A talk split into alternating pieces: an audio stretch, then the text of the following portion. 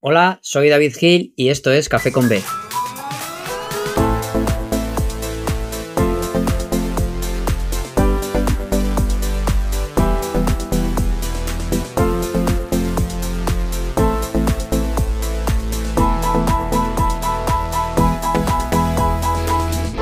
Muy buenas, bienvenidos y bienvenidas a Café con B, el podcast en el que disfrutaremos de un buen café acompañados por personalidades de nuestro baloncesto.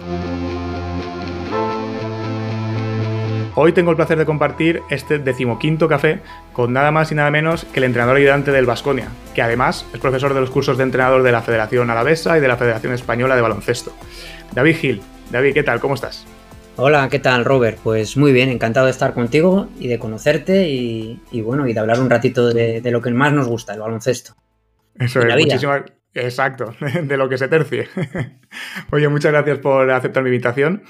Es una auténtica gozada poder hablar con uno de los entrenadores ayudantes con más, iba a decir más longevo, pero más longevo me da un poco a entender de viejo y no es así. Entonces, vamos a decir que un entrenador con más años, o no sé si el que más, pero bueno, uno de los que más seguro, en uno de los banquillos de la ACB, porque son prácticamente 21 años compartiendo banquillo con infinidad de jugadores, de entrenadores, así que solo con la cantidad de experiencias que, habrás podido vivir con, toda esta gente, yo creo que nos va a dar para, de momento para un café, pero nos daría para, para varios cafés.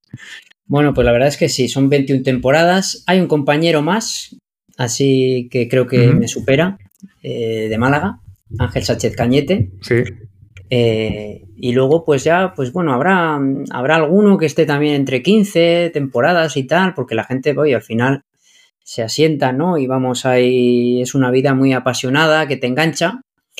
Y ahí estamos. Y, bueno, pues, pues 21 temporadas, que la verdad es que se dice pronto. Se dice pronto, ¿eh? Pero, pero hay que hacerlas. Oye, y para empezar, ¿quién es David Gil?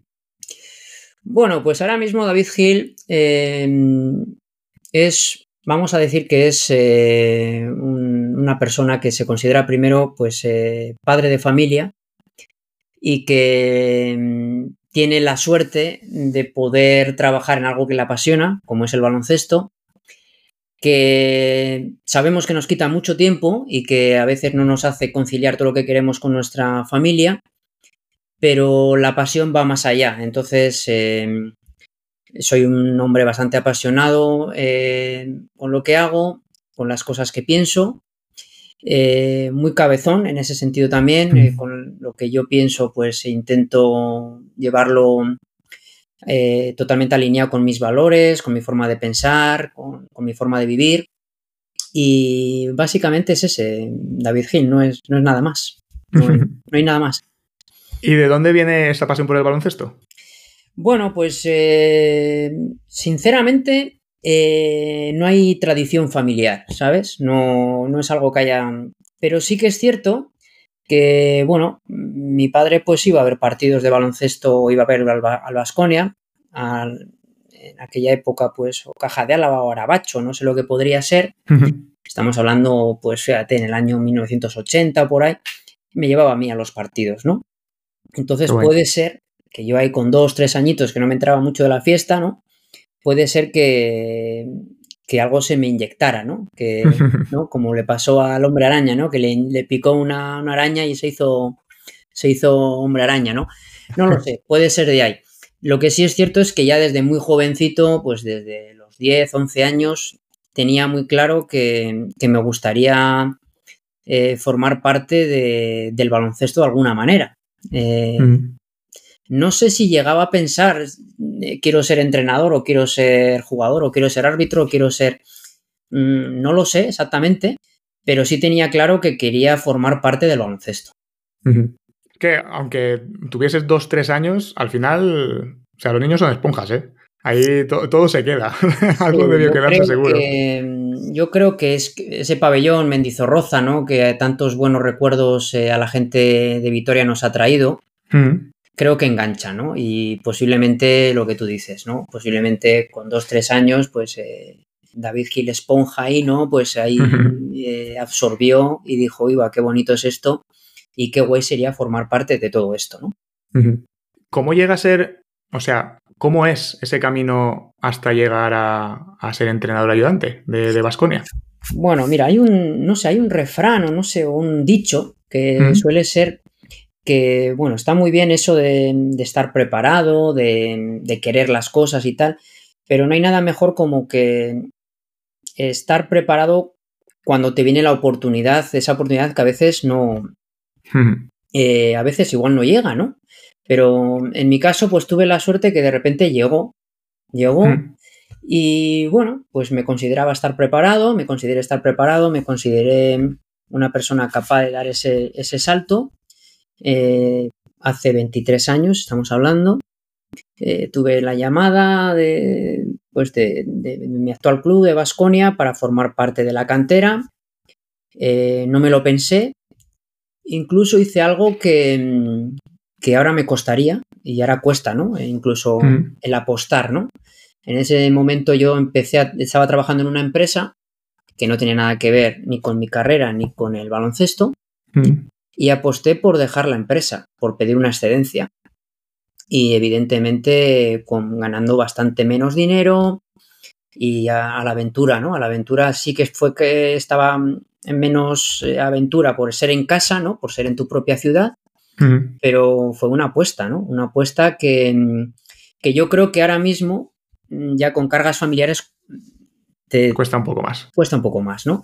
Y en aquel momento, pues fue mi apuesta. Fue mi apuesta, arriesgué todo lo que tenía en la mano y dos temporadas después ya pues formé parte de la primera plantilla como ayudante también de entrenador y hasta hoy. No salió mal entonces la apuesta, ¿eh? No, la verdad es que mm, cuando hablo reuniones serias, ¿no? O reuniones con amigos o con, o con, o con cuando estamos hablando de algún tema en concreto un poco más, más formal, ¿no? Hmm. Eh, siempre yo digo, ¿no? Que he tenido mucha suerte porque no conozco mucho la palabra fracasar, ¿no? Como decir, eh, estoy muy acostumbrado a que las cosas hayan ido un poquito, pues bueno, pues, pues bien, ¿no? Pues mira, pues eh, dejo un trabajo, apuesto y me va bien, e incluso en 21 temporadas, pues he ido incluso creciendo, ¿no? Eh, a nivel profesional y a nivel personal, ¿no? entonces, pues bueno, pues eso es de agradecer a la vida, ¿no? evidentemente también soy de los que piensa que, algo hay que hacer para que esas cosas te vayan, te vayan ocurriendo, ¿no?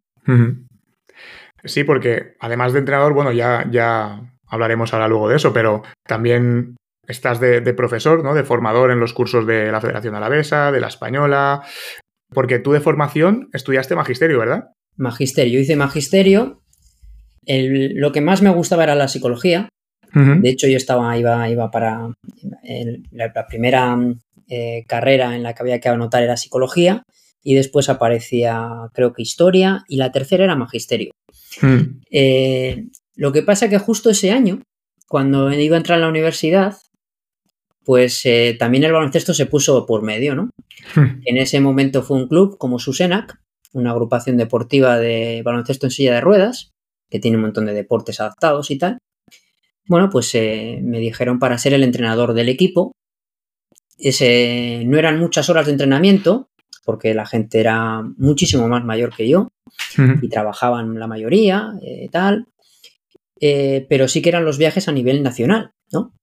Entonces, ¿cuál fue mi respuesta? Pues decir que sí y decir que no a la carrera de psicología y pasar a la tercera, magisterio, ¿no? Y tal, solamente para poder entrenar y para quedarme en Victoria ¿eh? y poder entrenar. mira, ahora sí es verdad que vuelve a ser otra apuesta, ¿no? Claro. Eh, mira, no, no había, creo que no había pensado que esa fue mi primera apuesta, ¿no? El, renunciar a lo que te gustaba en ese momento, que era la psicología, y me sigue gustando. Y leo mucho y, bueno, eh, en tu web, en tu blog, mm, se nota esa, esa rama de la psicología, se nota por ahí. Sí, sí, claro, sin ser experto y tal, porque evidentemente pues no, no quiero de menospreciar a, a, nadie que ha hecho la carrera y que trabaja como psicólogo y tal, ¿no? Pero me gusta mucho y tengo mi, mi pequeña biblioteca, que ahora la mirada un poco que está ahí detrás, em, pues hay, muchas, hay muchos libros de psicología, por supuesto que de desarrollo personal, ¿no? Pero no cualquiera, no, no cualquier autor, ¿eh? Ahí sí que es cierto que cualquiera no, no me sirve, ¿sabes? Y hmm. tal. Y mira, pues eh, hablando de, eso, pues fue una apuesta que hice, que hice en su momento.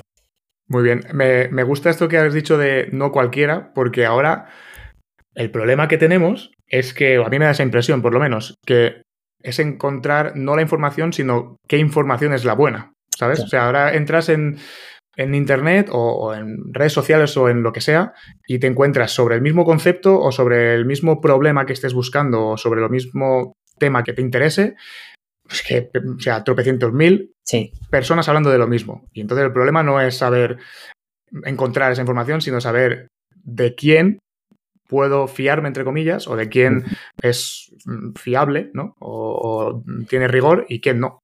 Eso es. Eh, ahora me tiro una piedra contra, contra mi, propio tejado, ¿no? Que es eh, cualquiera ahora mismo puede escribir, puede tener un blog, puede tener un, o un, podcast. Un podcast.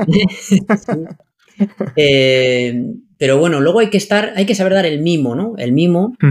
Eh, hay que investigar, ¿no? Hay que investigar antes de escribir un artículo, eh, porque ahora mismo sería muy fácil escribir, ¿no? O, copiar y pegar, ¿no? O inteligencia artificial de por medio, muchas cosas, ¿no? Entonces es, muy importante en ese trabajo el mimo y la investigación, ¿no? Y eso es lo que diferencia, yo creo, ¿no? Lo que, lo que hace que, que, que tu blog, que tu podcast, que, bueno, pues pueda tener un poco de, de rigor, ¿no? Porque hoy en día vas a una librería, vas a cualquier librería y tienes libros de desarrollo personal a patadas, ¿no? Pero claro, mm, ¿quién lo escribe detrás? ¿Qué hay detrás de la persona que lo escribe, no? Claro. Eh, yo hace siete años hice el, el máster de coaching ejecutivo, ¿no? Y ejecutivo y personal. Y claro, ahí no te piden nada. Ahí tú pagas y, entras y para adentro. Y entras y ya está. Si lo sacas adelante y haces los trabajos que te piden, te sales certificado. ¿Qué quiero decir? Que no te piden, no hay ninguna formación por medio o algo que, sea muy riguroso, ¿no? Pero también entiendo que cualquiera no puede ser coach, ¿no? O sea, yo mantengo mucha amistad con, con el director de donde lo hice yo y claro, ves una persona detrás formada y ves una persona con muchas capacidades, ¿no? Y claro, eso no es fácil de encontrar y de cada, de cada promoción es imposible que salgan 20 buenos coaches, ¿no? Como supongo que pasará en, psicólogos, en psicología, ¿no? O en hmm. cualquier otra rama, ¿no? O preparadores físicos o profesores o lo que fuera, ¿no? Hmm. Así que está un poco nuestra dedicación, que es la, que tenemos que, es la que forma, lo único que depende de nosotros es que nos pongamos un poco las pilas en, en lo que verdaderamente queremos hacer. Sí, exacto. Y ahora que estamos hablando de dedicación, como entrenador y ayudante, entiendo que tus funciones mm, más o menos son las mismas temporada tras temporada, eh, dentro de un, abanico, ¿no? Pero me pica un poco la curiosidad cómo os, adaptáis o cómo la figura del entrenador ayudante se adapta en función de los requerimientos de cada entrenador, ¿no? Porque yo creo que el entrenador ayudante tiene una capacidad de adaptación mayor que la del entrenador principal. Porque voy a explicarme, a ver si, me sé explicar bien.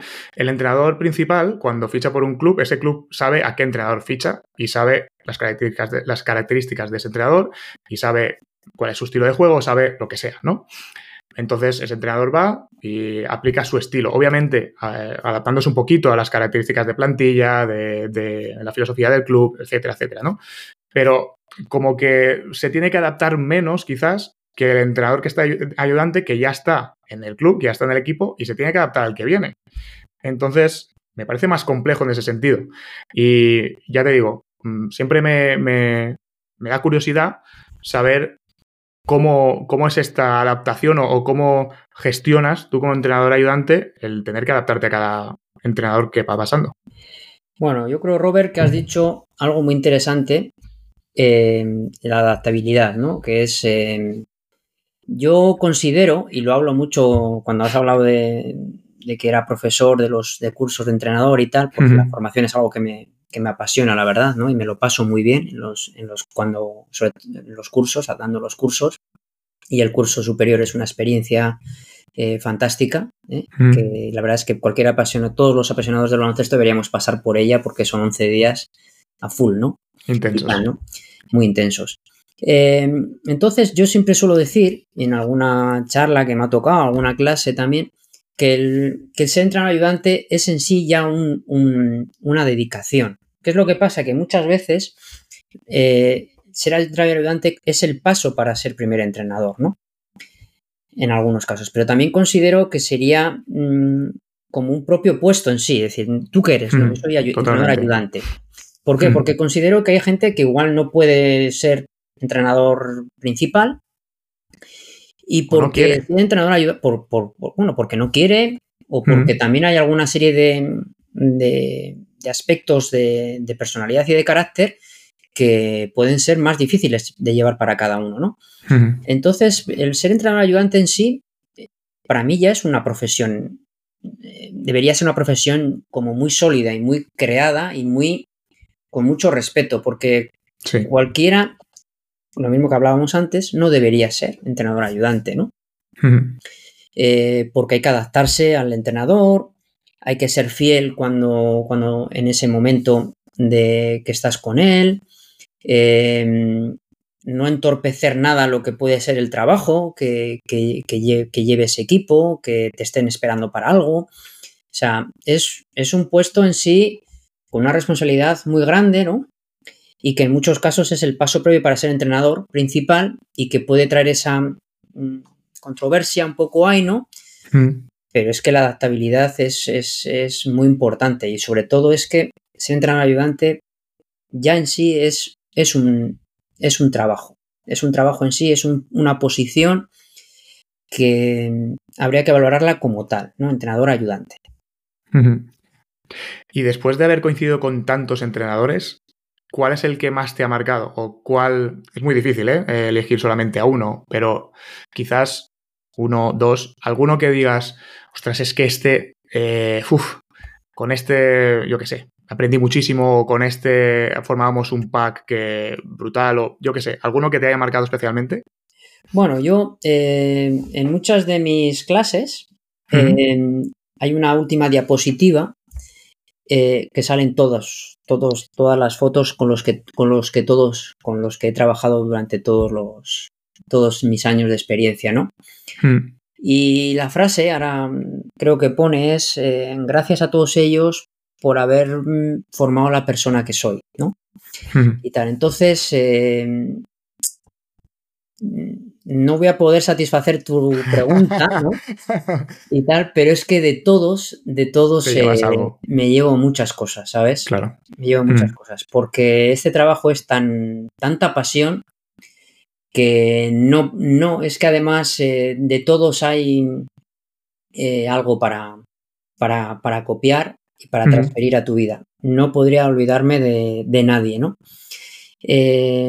De hecho, hace muchos años, hace ya ocho o nueve, em, uno de los entrenadores me pidió, em, estaría guay que dieses un clinic y hablaras un poco qué, te, aporta cada entrenador que has tenido, ¿no? Entonces, eh, pues lo hice, ¿no? Y entonces de todo sabía, eh, saqué dos cosas eh, positivas de todos en ese momento, ahora sería alguno más, ¿no? Y una cosa no negativa, sino curiosa, porque me llamaba la, atención. No significa que sea mala, eh, aunque para ti podía ser mala, o para. O, simplemente algo curioso, algo que era, como decir, algo que te chocaba, ¿no? Por lo que fuera. Pero claro, eso mismo igual para mí, positivo. Claro, Igual eso mismo para mí eh, me parece mal, pero igual para otro no. eso Esto es como hablar de las emociones, que a la gente no hay ninguna buena ni ninguna mala. Son todas las que tenemos con nosotros, hay que saber eh, convivir con ellas. Pues esto es mm. igual que con los entrenadores. No, nadie, no conozco a ningún entrenador que se haya tirado una piedra sobre su propio tejado. No, no, no, no, lo entiendo, ¿sabes? Entonces, eh, esto es así, todos tienen, hay que, evidentemente, hay que buscar el lado bueno de cada uno y el lado que te, va, que te pueda aportar. Claro. Eh, ¿Y cuántas horas duró esta, este clinic?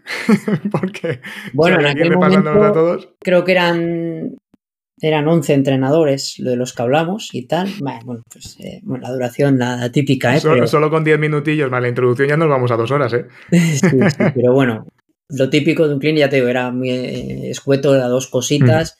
Además, eh, fue un clinic diferente porque era algo como muy llamativo, ¿no? Sí, sí, totalmente. Mm. porque era incluso, como tú creo que hemos hablado en algún momento tú y yo, decir, claro, aunque no queramos hablar de baloncesto, porque era hablar qué dos cosas son de este entrenador que me llevo, ¿no? Es que en el, acaba saliendo. Acaba, es que es baloncesto. Es que es, es decir, yo te puedo decir, no, es que joder, pues es que yo el tema de los horarios, no sé qué tal, pues con este entrenador, pon un loco como nosotros ya lo lleva a su equipo, lo lleva a su estilo de vida, a su filosofía. O sea, es que no hay otra. O sea, no estás hablando al final de baloncesto, aunque no quieras. Sí, sí, así es. Y te voy a trasladar un poco la pregunta, pero ahora pensando en jugadores. O quizás en lugar de con qué jugador te ha marcado más o, te, ha, te ha llamado más la atención, Quizás la pregunta sería, ¿qué jugador? Porque es la misma pregunta que le hice a Jota hace ya unos cuantos episodios. Eh, ¿Qué jugador te llevarías siempre en tu equipo? Ya. Bueno, aquí en Vitoria. Es complicado, es complicado, ¿eh? Sí, es muy difícil porque aquí en Vasconia ha habido grandísimos jugadores, ¿verdad? Mm. Y ha habido una historia muy fuerte, ¿no? Unos equipos realmente súper potentes. Yo tengo especial atracción, especial recuerdo hacia todos los argentinos que han pasado por, por Vitoria. ¿eh? Es que casi nada los que han pasado, ¿eh? ¿eh? Entonces, es que fíjate, es que podemos, vamos a intentar hacer un quinteto, ¿no? Pero claro, Pablo Prigioni eh, va a ser argentino, ¿no? Pivot. Podemos tener un galero a Chapu Nochoni, ¿no? Podemos, ahí. Podemos sacar a Luis Escola como de los interiores, ¿no? Bueno, hablar de cinco ahora es como. Vamos a dejarlo en interiores. Sí, sí, y tal, ¿no? Esos tres son los que más, eh, recuerdo, te dejan potente, ¿no? De, hmm. estos. Pero claro, el, carácter argentino que ha pasado por Vitoria ha sido. Ha sido potente. Muy, ha, sido, muy potente. ¿eh? Es una auténtica.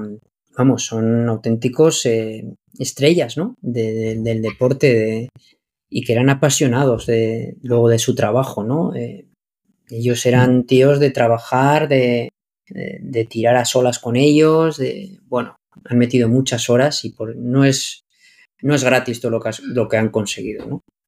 Eso es así. al final, al final, el trabajo. Cada uno en su. Ahora mismo en su estilo de vida, ¿no? Mm. Pues Pablo sigue su trayectoria como entrenador ayudante en la NBA. Hmm. Eh, Luis como dirigente ¿no? de uno de los equipos eh, en Italia, eh, pues hace sus hace su, vida con el baloncesto, ¿no? No lo pueden hmm. dejar. Y creo que Chapu anda también con historias, dando alguna conferencia o alguna cosa. O sea que. Algo de baloncesto había, ¿eh? Por ahí también. Sí, sí. Es que además tuvieron. O sea, fue una época con muchos con, éxitos también, ¿no? Eh, tenía que justo apuntado desde el 2003, que es cuando empezaste de entrenador y ayudante, si no me equivoco. Sí, eh, voy a repasar porque tela. O sea, hay tres ligas ACB, 2007, 2008, 2009, 2010 y 2019, 2020. Tres Copas del Rey en 2003, 2004, 2005, 2006 y 2008, 2009. Y cuatro Supercopas, si no me equivoco, 2005, 2006, 2006, 2007, 2007, 2008, 2008, 2009 en esa época de, éxitos, eh, estos argentinos tienen algo que ver también por ahí. Claro, es que. Entonces, eh, por eso cuando has hablado de ellos, digo, es que, vamos, si te pones a repasar, y de todos esos títulos, que son muchísimos, no todos los entrenadores pueden decir que han estado en todos, en todas estas temporadas de éxito, ¿no? ¿Con qué título te quedarías? Bueno, pues hombre, eh, te tienes que quedar con, con todos, ¿no? Em, ya me gustaría a mí quedarme con uno solo, ¿eh?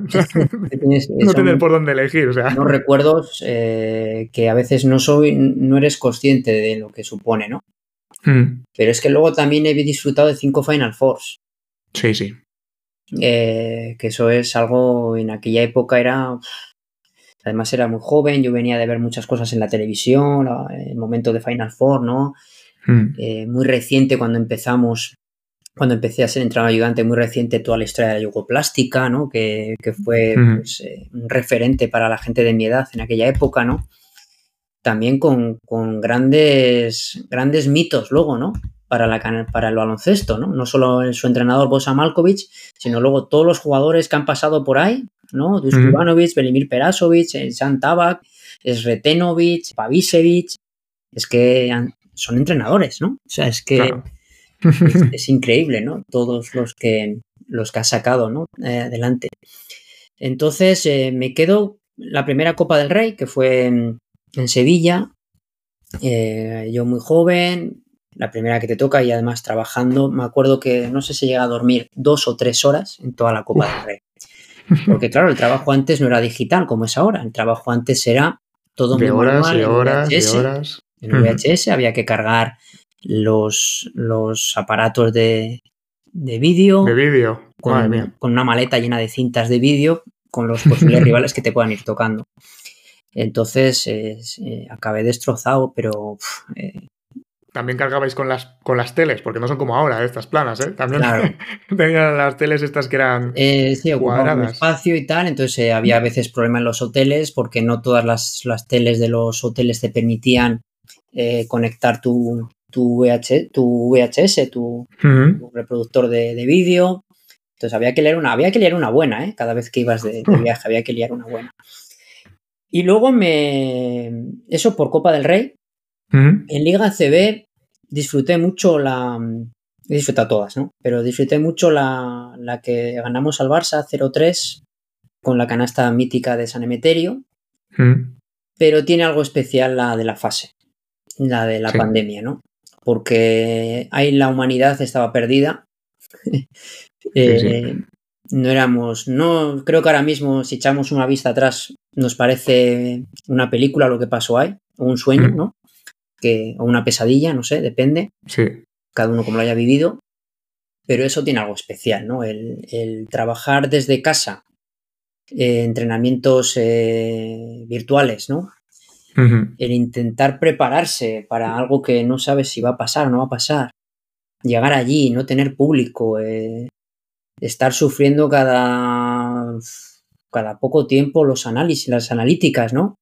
con el miedo de, no contagiarte porque igual te quedabas fuera de todo eso, de la concentración y, podías mm. fastidiar incluso a tu propio equipo y tal. Esa tiene algo especial, ¿no? Ya sé que mucha gente pues piensa que, que, bueno, ese título igual tiene un menos valor, pero es que el valor no solamente es el deportivo el que tiene ese título, el valor ese es el valor de, del esfuerzo, el valor de, de creer, el valor de seguir viviendo que, era salir adelante de, un mundo parado, ¿no? Entonces ese título tiene algo especial. Y para mí duplicar esfuerzo, ¿eh? Porque no era solamente lo que ya hacéis de normal, sino que hazlo cuando antes de pasar un test o después de pasar un test o ajustándote a los protocolos para entrar, para salir, para no sé qué. O sea, es que era duplicar todo. Todo. O sea, yo recuerdo en, en, esa temporada estaba entrenando un, equipo senior y nos paran. Y, como no sabíamos cuánto tiempo nos iban a parar, yo preparaba entrenamientos online y conectaba el ordenador a la tele para poder verlos a todos. Y ahí estábamos todos entrenando con lo que había. O sea, tenemos garrafas de agua, pues garrafas de agua. O sea, tenemos gomas. Normalmente todo el mundo tenía gomas porque, porque siempre a principio de temporada pues les pedía a todo el mundo que compraran unas gomas porque siempre van bien para poder trabajar, aunque sea, o sea, donde sea. Eh, pase lo que pase. Entonces, pues íbamos tirando con gomas, con garrafas, con botellas de agua, con el propio peso, con... Había veces que, pues, estáis en casa con la familia, pues, sale, venga, vamos a coger al hermano o la hermana para hacer de lastre, vamos a... ¿Sabes? O sea, imaginación y empezaba que era para 15 días, resulta que después era un mes, después era...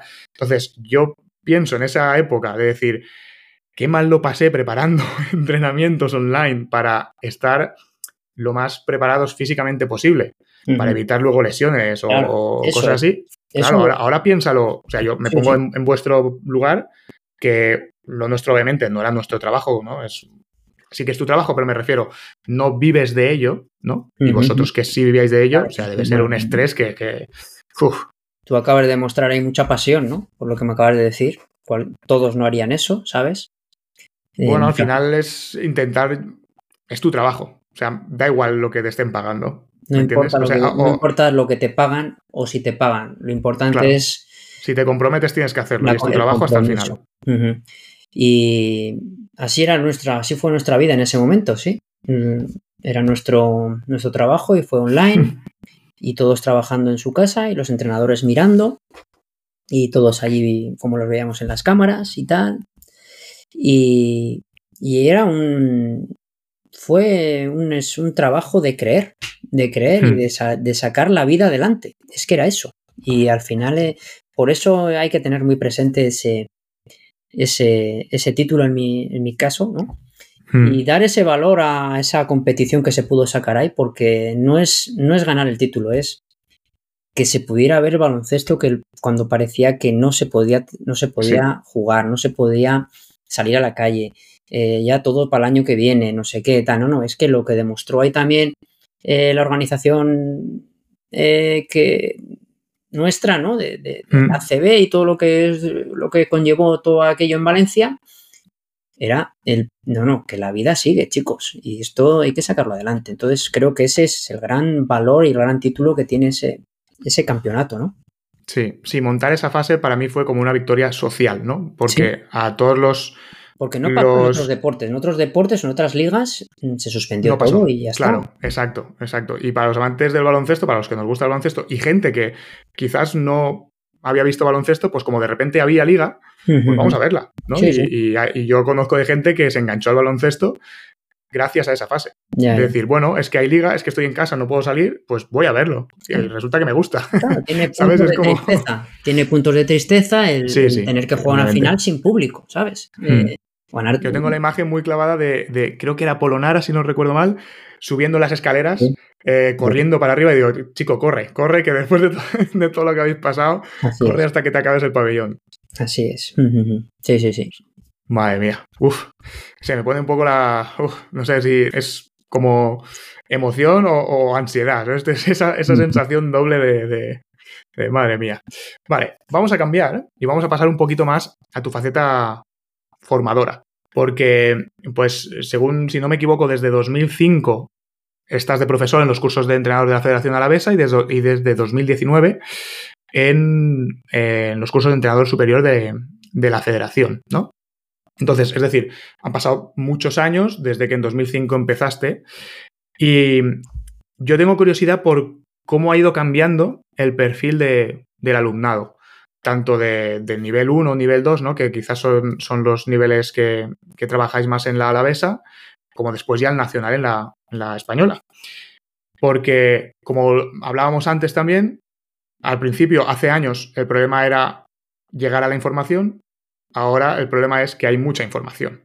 Y a veces llegan entrenadores con la, esto de una batería de, ejercicios, una batería de jugadas, guau, mira esto, que esta jugada espectacular, la he visto en no sé qué partido tal.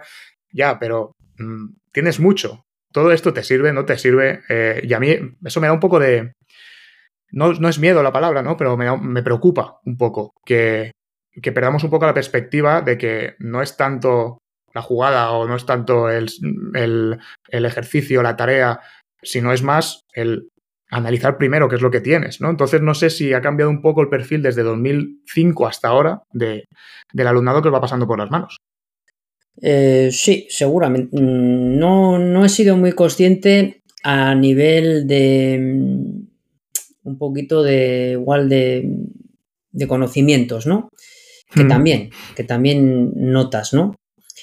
Pero lo que sí ha cambiado mucho es que hay Mm, mucha gente ya entrada en, cierta, cierta edad, ¿no? no quiero decir mayores, ¿no? Pero cuando yo incluso fui alumno, éramos una clase como muy parecida, ¿no? De edad, todos jóvenes, muchos sin entrenar por el momento. Queríamos el título para poder entrenar y tal. Claro. Y ahora te encuentras lo contrario, ¿no? Ahora te encuentras gente que ya está entrenando incluso está entrenando, igual está sacándose un título nivel 1, pero tiene igual un equipo ya de mucha responsabilidad, de mucha, ¿no? Y incluso tiene una edad que dice, joder, pues eh, fíjate, ¿no? Tiene mérito. Sí, ¿no?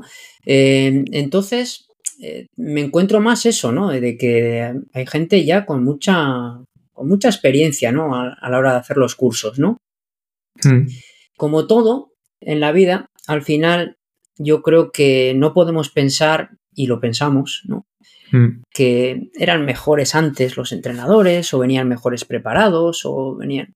No, yo creo que otra vez más tenemos que hablar de adaptabilidad, ¿no?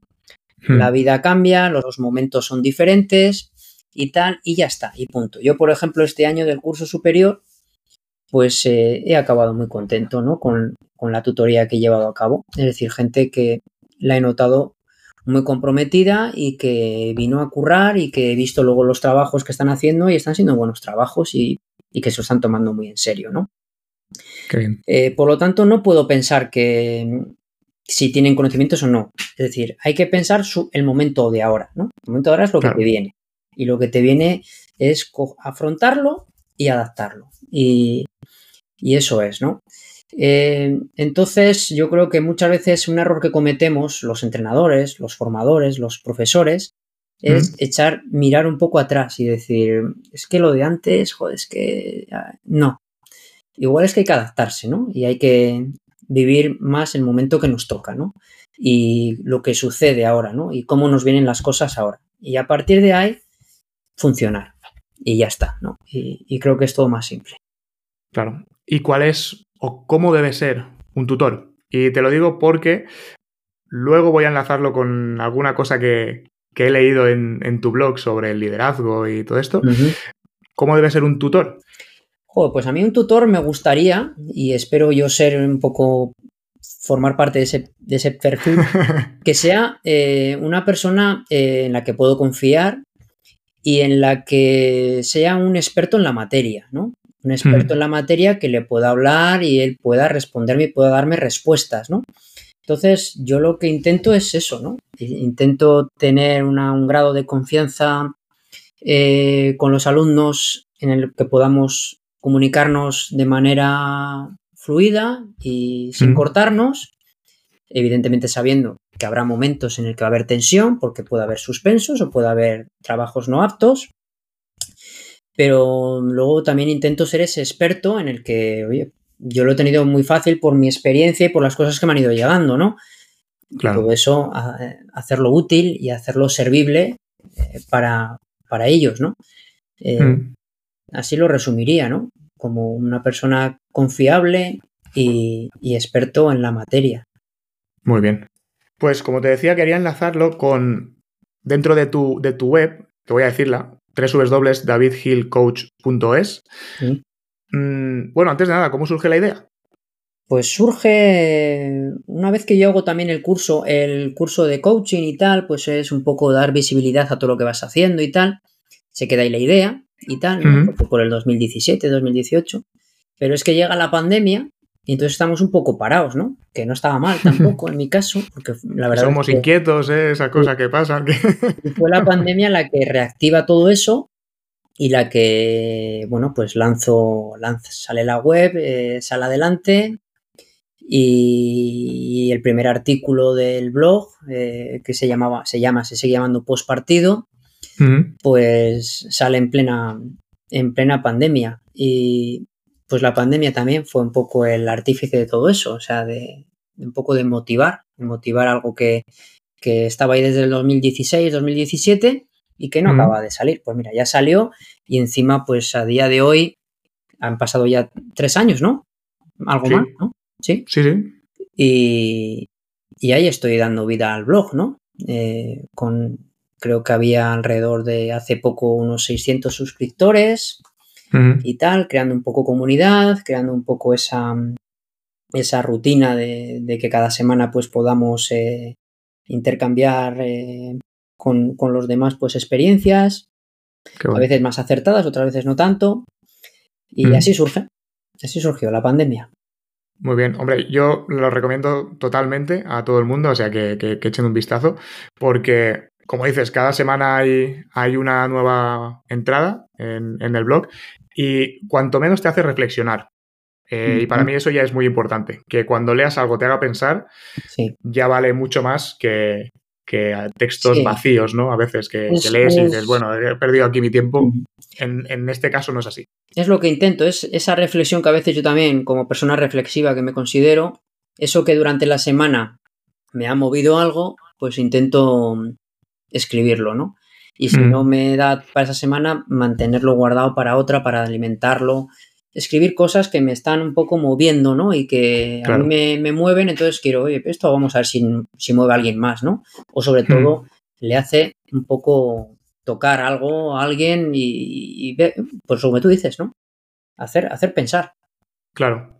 Una de las cosas que tienes en la web es el manual de supervivencia para líderes, que no es un manual de supervivencia para líderes solo de baloncesto, ¿no? Por si alguien lo está escuchando y dice, bueno, pero es que a mí el baloncesto, bueno, no, no es solamente para, para baloncesto. Y mi pregunta quizás es muy fácil de hacer después de haber introducido esto, y es, ¿qué es un líder para ti? Joder, pues un líder es una persona que sabe influenciar, ¿no? Influenciar a los demás con su manera de, de, vivir, de sentir, un poquito de pensar, ¿no? Y entonces los padres, los que somos padres, como tú también recientemente y tal, eh, no significa que un líder sea solo aquel que tiene un puesto de responsabilidad, sino un, un líder es ya simplemente el hecho de vivir, tienes que liderar con tu vida, ¿no? Entonces nosotros tenemos que ser capaces de, de sentirnos bien cada día, por lo tanto tenemos todos que tener un puntito de líderes en nuestra propia, en nuestra propia vida. Eh, los que somos padres tenemos que intentar también ser líderes, ¿no? Eh, liderar un poco lo que es la familia. Pero claro, un líder eh, también no significa que yo mando y tú haces, ¿no? Un líder es aquel que es capaz de influenciar de tal manera que va sacando más líderes, ¿no? Y entonces imagínate qué bonito sería una familia, ¿no? En la que todos los componentes de ella son capaces de liderar en la parcela que más conocen, el sentirse bien, el, sentirse eh, libres para actuar, para tomar decisiones, para no caerse, para de repente apoyarse el uno al otro y tal. Entonces, mm. eh, al final, el liderazgo está en, cada uno de nosotros, en cualquier parte de, nuestra vida que hagamos. No era fácil la pregunta, ¿eh? Y no sé si he respondido bien, ¿eh? pero bueno. Sí, sí, sí. Yo iba a preguntarte que para ti, porque hay muchos tipos de líder, ¿no? Entiendo yo que, no hay solamente un, un tipo de líder, hay, hay líderes, pues, más en la sombra, hay líderes más en las luces, otros líderes más autoritarios, líderes más colaborativos. Para ti, ¿cómo debe ser un líder? ¿Cómo crees tú que sería el líder quizás más, más adecuado de manera general? El líder más adecuado es aquel que se adapta a, la realidad, a la realidad que tiene por delante y que tiene en medio. Hmm. Eh, alguien que tiene que liderar un equipo digamos, o de trabajo o de un equipo de baloncesto, de cualquier categoría, no podemos decir, no, es que tienes que ser autoritario, ¿no? Un líder autoritario. No, no sé, ¿por qué? Porque igual ese equipo en concreto no necesita eso. Entonces, la hmm. adaptabilidad, un buen líder también ve que necesita eh, su equipo, que necesita su familia, que necesita eh, tu, tu amigo, tu compañero.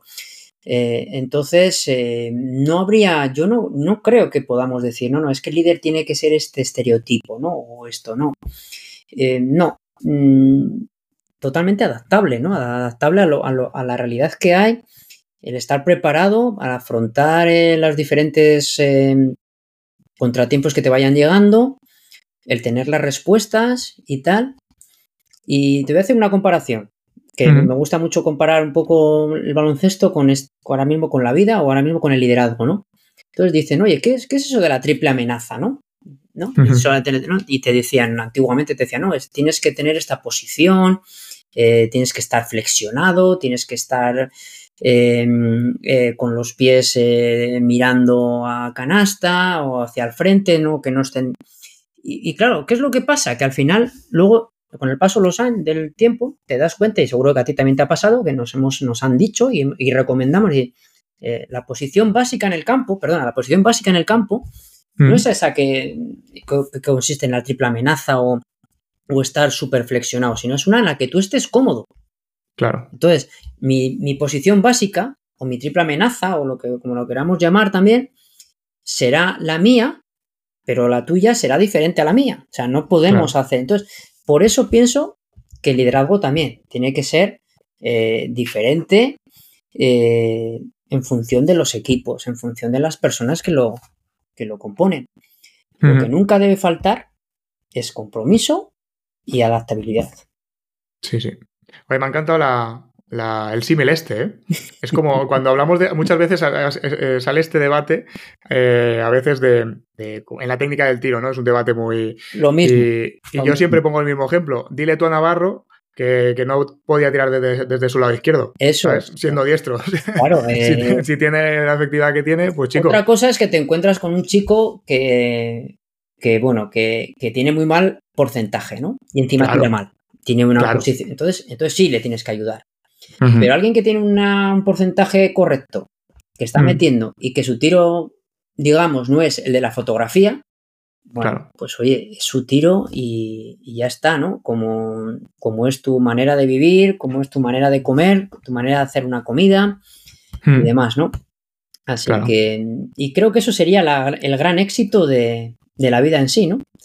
Adaptarnos, ¿no? Adaptarnos unos a los otros, el aguantarnos un poquito más, eh, todo eso, ¿eh? Y yo voy a añadir, y para, cerrar este, este tema, voy a añadir, bueno, igual me pongo un poco filosófico, pero voy a añadir que para mí un líder tiene que ser capaz de dormir por las noches. Eh, mi abuelo decía que haz lo que quieras durante el día, pero cuando llegues a casa y te acuestes tienes que ser capaz de dormir. Mm. Entonces, Igual me he puesto un poco filosófico, pero. No, no, permíteme, que te lo amplíe un poco eso, porque los que también vivimos en pareja o estamos casados y tal, hay una cosa que a veces nos enfadamos, ¿no? Todos nos hemos enfadado con vez. Y yo siempre solía decir, le digo a mi mujer y a mis hijas, yo tengo dos hijas, no nos vayamos enfadados, ¿no? A la cama, ¿no? O sea, tú dices, vamos a dormir tranquilos, y yo digo, no nos vayamos enfadados. Porque es que no sabemos lo que pasa cuando desconectamos, cuando dormimos, no sabemos lo que va a pasar al día siguiente. Entonces, sería una lástima el irnos mm, enfadados con, un ser querido, ¿no? Sí, sí, sí, totalmente. Esto también es filosofía. Esto también es filosofía, ¿eh? De la Buenísima. Eh, pues sí, me quedaría un rato más filosofeando. Bueno, no sé si este término está bien dicho, ¿no? Pero bueno, a mí, me, me suena bien. Nos adaptamos. sí. Em, pero vamos a ir con las, con las recomendaciones de, que siempre hacemos al final de cada episodio. Y te voy a pedir que me recomiendes un libro y una película o una serie. Bueno, libros. Eh, hay un libro que yo lo regalo mucho y lo sigo regalando y lo regalaré. Y a amigos, a familiares, a, se lo he dado a jugadores también. Incluso lo he conseguido en Amazon en inglés, pues porque al final hay muchos extranjeros, ¿no? Y es el libro eh, de Víctor Frank, El hombre en busca de sentido. Creo que es un libro de lectura obligatoria para el ser humano, eh, muy fácil de leer, y que va a cambiar tu, pensamiento sí o sí.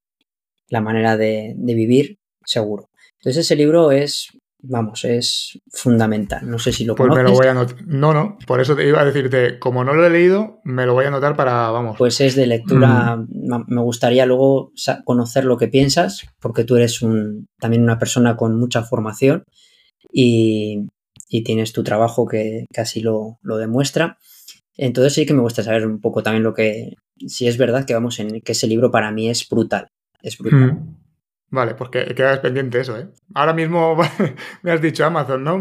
Ahora mismo voy a entrar. yo lo he cogido en inglés alguna vez, pero también lo tienes en, eh, vamos, y es un libro muy fácil de leer y que te va, te va a mover grandes cosas por dentro, ¿eh? Vale. Sin ser... Me estoy, asustando un poco, ¿eh? A ver si. Bueno, no te, preocupes, te va a mover por dentro. Bien, bien. Todo lo que se hace reflexionar me gusta. Eh, ese, por supuesto que luego hay libros de baloncesto y tal. Incluso está el manual rápido de ejercicios de baloncesto de David Hill, ¿no? Que es un libro. Que también está en tu web, sí, sí. y, y, luego no soy mucho de películas. No, no me gusta. Me gusta. Cuando me veo la tele es para desconectar. Entonces me gusta ver cualquier tontería, ¿no? Mm. Y cuando digo tontería puede ser que, me perdonen los que ahora, pues igual la que se avecina o pesadilla en la cocina, ¿sabes? Porque desconecto, ¿no? Mm. Pero te voy, a te voy a decir también que hay una película que, que es muy recomendable, que es Up in the Air, eh, que, que, transmite mucho. Up in the Air, no sé qué traducción puede tener en, al castellano, ¿sabes? Lo busco, no te preocupes. Yo luego en redes sociales todas las recomendaciones las eh, Tiene mucho, tiene mucho de lo que es nuestra vida. Eh, es de una persona mm, que mm, su trabajo era echar a otros del trabajo y tal. Hmm. Entonces, eh, una de las preguntas que te hace esa película, la película es ¿cuánto has pagado por renunciar a tus sueños? ¿no? Hmm. Y eso es algo que lo hacemos constantemente nosotros, ¿no? A veces en nuestro trabajo estamos renunciando a algo que igual eh, nos gustaría de verdad, ¿no? Y es una película con, con un, ¿eh? con un trasfondo importante. Y hay cortes de esa película a veces en redes sociales pues que, transmiten mucho, ¿no? Como este en concreto, ¿no? ¿Cuánto, ¿Cuánto has pagado por renunciar a tus sueños? Pues con estos dos, este libro y esta, y esta peli que invitan a la reflexión, vamos a, ir cerrando. Permíteme, antes de despedirnos, déjame recordar a nuestros oyentes que estamos en YouTube, Spotify, Google Podcast, Apple Podcast y iVoox. Así que ya sabéis, si os ha gustado, suscribiros para no perderos ninguno de los próximos episodios. Os animo también a darle a like o, o cinco estrellas según en qué plataforma lo escuchéis y además pues así me vais ayudando a que este proyecto vaya creciendo poco a poco. Y ahora sí, David, muchísimas gracias por, aceptar mi invitación. Hubiésemos estado un rato largo filosofeando, otro, otro café o dos más filosofeando seguro. Eh, ha sido una, gozada poder compartir este, este café contigo. Espero que hayas estado a gusto tú también. Muy bien, eh, muy bien, Robert. La verdad es que te agradezco un montón eh, porque hemos hablado de, de, lo que nos gusta en la clave que nos, que nos gusta además, ¿no? En, clave un mm. poco humana, social y, y sobre todo eh, con mucha vida, ¿no? El baloncesto con mucha vida. Claro, porque a veces se nos olvida que detrás de cada jugador, de cada entrenador, de cada árbitro, de cada periodista hay una persona. Eso es. Y, a veces se olvida, a veces se olvida y bueno, este es el pequeño objetivo de este, de este podcast, recordar que detrás de cada personaje ¿no? Eh, hay, hay, una persona. Muy bien. Así que pues, nada, lo dicho. recomendable, la verdad es que me ha gustado mucho. Muy, muy buen trabajo el que realizas y, y hay que seguir con ello. Muchísimas gracias. Ha sido un auténtico placer. Un placer. Y a vosotros y vosotras, los que nos escucháis, muchas gracias por estar al otro lado. Y recordad, disfrutar de un buen café siempre es una buena idea. Pero si además lo compartís con un amante del baloncesto como David, pues oye, mejor que mejor. Un abrazo y hasta pronto.